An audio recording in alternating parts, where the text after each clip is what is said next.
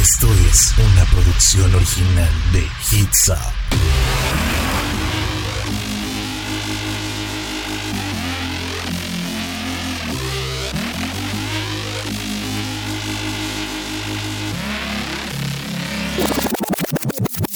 Hola, ¿qué tal? ¿Cómo están? Bienvenidos a esto que es Conexión a través de Hits of FM. Mi nombre es Humberto Garza y bienvenidos un miércoles más, ombligo de semana, mitad de semana, siendo 27 de enero. Así es, oigan, ¿cómo están? ¿Qué tal? ¿Cómo va su día? Espero que la estén pasando increíble. Son las 5 de la tarde puntualito. Ya saben que nosotros empezamos a la mera hora de 5 a 6. Una hora llena de buena música y de buena información. Así que tú no te despegues porque la vamos a pasar, como dicen en la Ciudad de México, ya bomba. Vamos a pasar la bomba en este programa. Recuerda que tú eres parte de nosotros, así que si tú quieres escuchar alguna canción en específico, recuerda mandarnos tu solicitud a nuestras redes sociales. Las de Hitsop las encuentras como Hitsop FM y a mí me encuentras como Humberto X Garza. Así de fácil, así de sencillo, nos encuentras, nos buscas, nos sigues, nos platicas qué tal tu día, qué estás haciendo mientras nos escuchas y nosotros obviamente lo vamos a volver a compartir. Recuerda si es que nos pones en las historias para nosotros poder verlas y poder compartirlas. Ya sabes que tú eres parte de este programa, así que ¿qué te parece si nos vamos a escuchar la primera canción del día para ponernos en el ánimo del programa? Ya saben que Conexión es un ánimo acá de festejo, de pasarla bien, de pasar un rato agradable, así que vamos a escuchar algo de ¿qué les parece? ¿Qué les parece? Katy Perry yo sé, yo sé que ustedes ya saben que a mí me encanta Katy Perry. Y siempre la tengo que poner en los programas. Así que vamos con algo de ella y después regresamos con las noticias del mundo del espectáculo a esto que es Conexión a través de Hits Up FM. Ahora sí, regresamos a los bloques de noticias y ahorita el día de hoy justamente salió una fotografía de las que ya les voy a estar platicando y es que la actriz Kristen Stewart sorprendió a todos sus seguidores esta mañana 27 de enero luego de que se lanzara la primera imagen de la famosa como Lady D. Y es que hace algunos meses se dio a conocer la noticia de su nuevo papel cinematográfico para la cinta Spencer que será dirigida por Pablo Y en la imagen que ya circula en redes sociales, que ya lo hemos visto en Twitter, en Instagram, en Facebook, pues aparece Kristen con un saco rojo, una blusa negra y su maquillaje al natural como se le conocía a la princesa Diana. Y se espera que la película se pueda estrenar este mismo año en otoño. Esta cinta, con el título de Spencer, apellido de soltera de Lady D, abordará un momento específico en la vida de la ex realeza y la trama se centrará en el rompimiento. Y aunque la mayoría de los comentarios en redes sociales se muestran positivos y con apoyo hacia la actriz, hay otros también negativos. Muchos dicen que la caracterización de Kristen Stewart como Lady D se ve bien, el problema radica en que Diana irradiaba carisma y eso es algo que carece Stewart. Tan solo vean a la actriz Emma Corrin que interpretó a Diana en The Crown. Lo hizo excelente. Le damos en beneficio de la duda. Esto es lo que dicen algunos usuarios en redes sociales. También publican que la nueva peli de Pablo Larraín Spencer contará la historia de Lady D protagonizada por Kristen Stewart y se parece demasiado a ella. Bueno, cada quien tendrá su comentario. ¿Ustedes qué opinan acerca de esta, de esta película con Kristen Stewart? Que bueno, la reconocemos por haber interpretado a Bella en Twilight y toda la saga. Entonces, ¿será que sí podremos quitarle ese papel todavía? Porque a veces mucha gente batalla. Todavía la reconoce por eso y como que no quita su cabeza de pues ese personaje que pues le dio la fama tal cual. Entonces, pues qué? ¿Les gustará la idea a ustedes?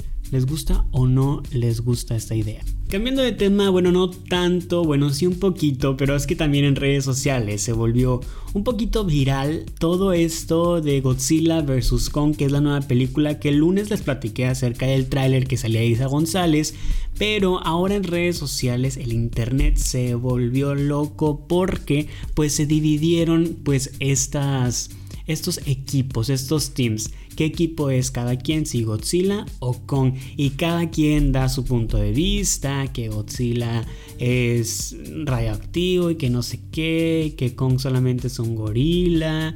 Y es que el 2021 apenas va agarrando forma y para nuestra fortuna este tren del meme no se ha hecho esperar en estos días del año y desde tiempos inmemorables el cine nos ha puesto a elegir entre nuestros personajes favoritos, que si es Batman o Superman, que si es Capitán América o Iron Man, Freddy Krueger o Jason y la lista sigue y sigue, sigue. Pero pues recientemente las cosas salieron de control con todo esto de Godzilla vs. Kong. Por supuesto que tratándose de una película como esta que tendrá un siguiente enfrentamiento entre estos dos, el internet eligió su bando. Hay quienes escogieron al Kaiju por su poderío y porque escupe fuego y otros prefirieron ir con el simio por su enorme fuerza y habilidad.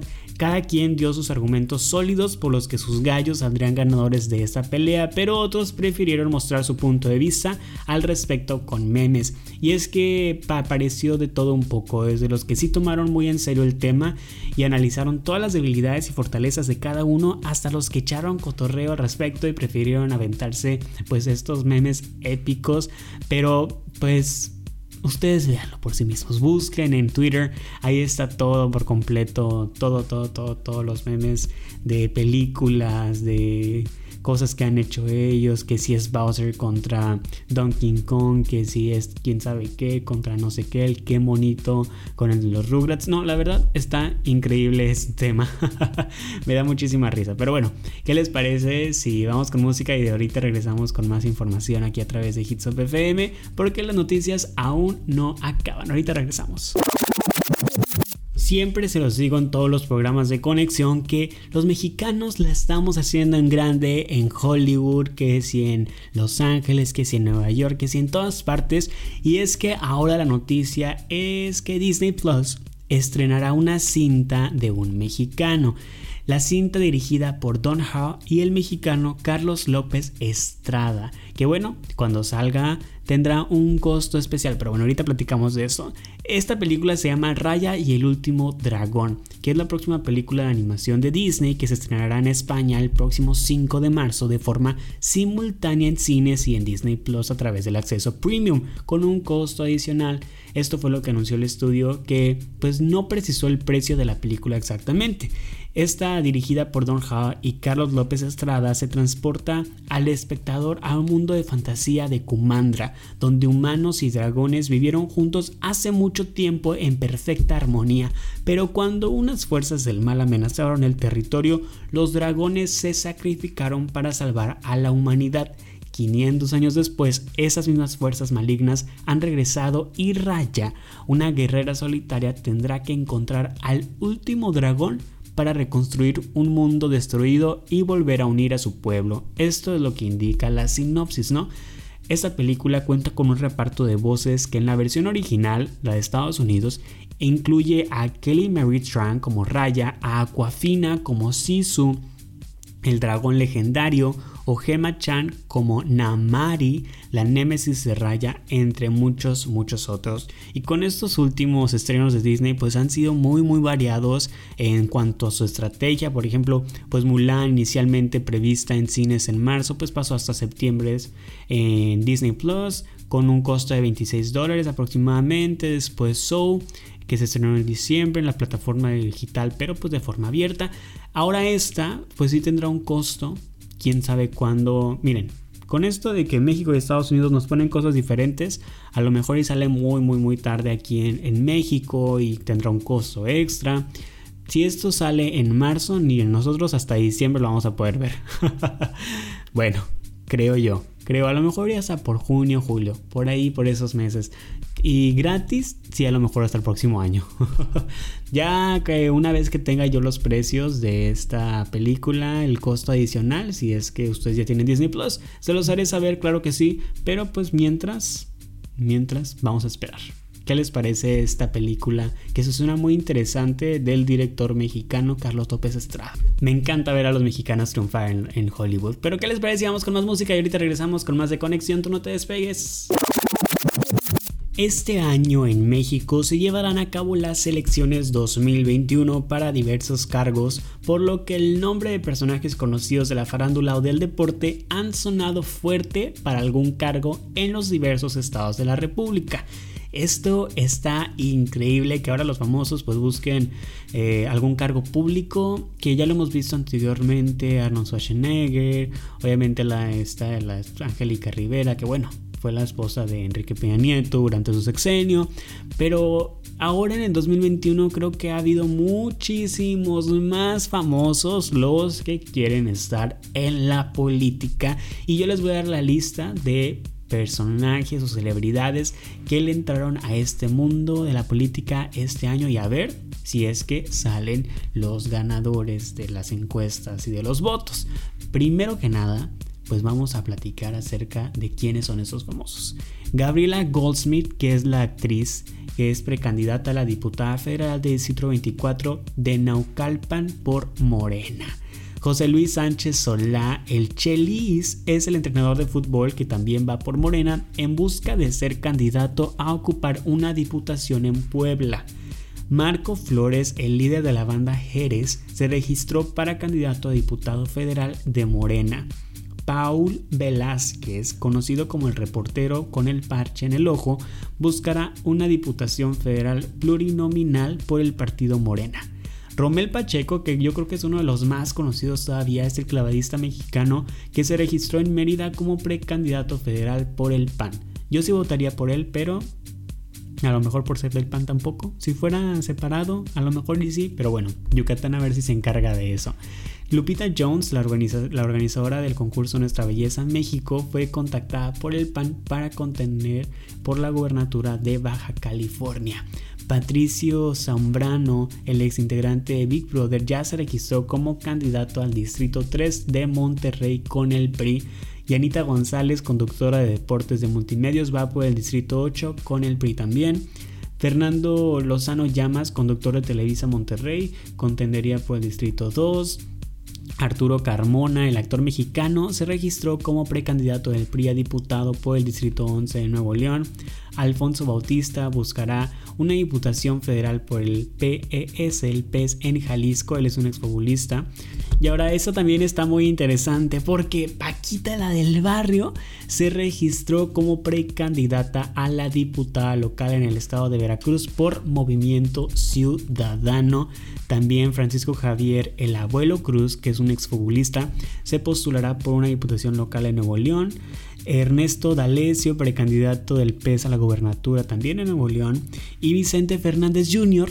va para diputado por el Distrito 20 de la mano del Partido Encuentro Solidario en Jalisco. ¿Cómo se quedan con estos con estos pues postulaciones, con esas postulaciones de estos famosos que a lo mejor ellos quisieron o los contactaron los partidos para seguir creando un poquito más de fama, para poder otra vez seguir controlando el PRIPAN o PRIAN, este pues nuestro país que quieren ahora los famosos porque en ellos sí confía la gente. Quién sabe por qué está sucediendo eso. Pero estas son la lista de famosos que ahora en este 2021 sus nombres saldrán en las boletas de los diferentes estados de la República. ¿Cómo se quedan? ¿Cómo les queda el ojo después de haber visto esto? Vámonos con música y ahorita regresamos con más de conexión a través de Hits Up FM. El tema de las vacunas contra el coronavirus sigue causando revuelo para diversas figuras de diversos ámbitos y es que a lo largo del 2020 y en pocos días del 2021, celebridades han cuestionado si estos medicamentos realmente eh, o en realidad se crearon para combatir a la enfermedad. León Larregui es uno de los artistas que se ha manifestado bajo esta idea. El cantante mexicano recientemente realizó una publicación desde su cuenta de Twitter en la que, entre otras cosas, invitó al público a no vacunarse, ya que, según él, esto correspondería a una nueva faceta de control. Pero las cosas se tornaron más extrañas luego de que unos instantes después su cuenta fuese eliminada. Esto sucedió el día de ayer martes, donde este líder de Zoe, que bueno, queremos mucho, lo hemos escuchado cantar en vivo, lo hemos visto, hemos estado con él y todo este rollo, pues realizó una publicación desde su cuenta personal en Twitter. donde decía, no se vacunen, hay tratamientos, tecnología CRISPR, CRISPR eh, no es segura aún. Esto fue lo que detalló en las primeras líneas de su tweet. Y pues el vocalista sugirió que un efecto de la vacuna sería que causan dependencia hacia otros fármacos, comentando además que espera las reacciones negativas de un sector del público. Él dice que es un implante en el DNA que te hará dependiente de los upgrades del imperio farmacéutico, la, la nueva faceta de control de Roma. Esto fue lo que publicó, lo puedes checar en imágenes. Y eventualmente la declaración en redes de León Larregui desató diversos comentarios por parte de sus seguidores, lo que ocasionó que se hiciera tendencia en tan solo pocas horas. Sin embargo, lo más notable fue que la cuenta del músico fue dada de baja minutos después de este posteo. Al parecer, el mismo Larregui fue quien dio de baja su cuenta porque dice que esta cuenta no existe en caso de que pues fuera suspendida la, la, cuenta, pues diría cuenta suspendida en lugar de esta cuenta no existe. Entonces pues Está muy raro esto, la verdad que él mismo haya bajado su cuenta de Twitter. Hay que recordar que en el contexto de la pandemia Twitter ha actualizado sus condiciones de uso y una de las disposiciones más importantes se refieren a las narrativas dañinas, falsas o engañosas sobre las vacunas contra el COVID-19. Y algunas de las restricciones que aplican la red social van desde reclamos que sugieren que las vacunas causen daño intencional o pretenden controlar a la población y también se señala declaraciones sin sustento respecto a supuestos eh, efectos secundarios adversos de las vacunas y sobre todo se tiene en la mira las cuentas que afirmen que el coronavirus no es real o no es grave. Pero por el momento no se sabe si fue la propia red social la que la eliminó o fue el mismo quien tomó la determinación de cerrarla. Creemos que fue el mismo, pero miren, en este mundo todo se puede. Así que, ¿quién sabe? ¿Quién sabe? Vámonos con música y ahorita regresamos al último bloque de conexión. Qué rápido se pasa el tiempo. Siempre les digo que se pasa volando el programa, pero revolada revolada, ya una nueva palabra, volando se pasa el programa, de que el tiempo se consume súper rápido porque escuchamos música increíble, hablamos de temas muy interesantes, pero ya llegamos al último bloque de conexión. Por el día de hoy, ustedes saben que nos escuchamos todos los lunes y miércoles en nuestro nuevo horario de 5 a 6 de la tarde, lunes y miércoles. ¿Recuerdan que antes estábamos martes y jueves? Bueno, Olviden eso. Ahora es lunes y miércoles de 5 a 6 de la tarde. Próximamente un viernes, a lo mejor, quién sabe, puede ser, no sabemos. Pero si los viernes me escuchas en Universos Paralelos con Melissa A de 9 a 10 de la noche. Ahora sí, esta semana se pretende comenzar. Ahora sí empezamos con el primer programa de Universos Paralelos. Esperemos que sí se pueda. Ya saben que todo pasa en conexión y si pues sucede algo como que ya les avisamos en redes sociales si se atrasa, si se adelanta, si no sale. Ustedes estén al pendiente de las redes sociales de conexión y las mías y las de Melissa porque ahí les avisamos de todo, de todo. Pero oigan, antes de irnos, pues voy a darles dos noticias de, las, de la mm, sección de las rapiditas. Y es que ahora resulta que HBO planea otra precuela de Game of Thrones. Ya no solo House of the Dragon, sino que ahora también será una adaptación de Tales of Dunk and Neck, que pues es también un libro de este mismo escritor, George R. R. Martin, que pues bueno, se supone que ahora también la van a adaptar. Sabemos que House of the Dragon es una nueva serie, una precuela que se va a estrenar en HBO probablemente el próximo año, en el 2022 que pues algunos de los personajes del elenco confirmados será como Olivia Cook, Emma Darcy y Matt Smith, que son los recientes confirmados para esta nueva precuela, pero pues se acerca otra más. es que los fanáticos de Game of Thrones son muchísimos. Yo nunca he visto Game of Thrones. ¿Estoy haciendo mal amigos? Espero que no.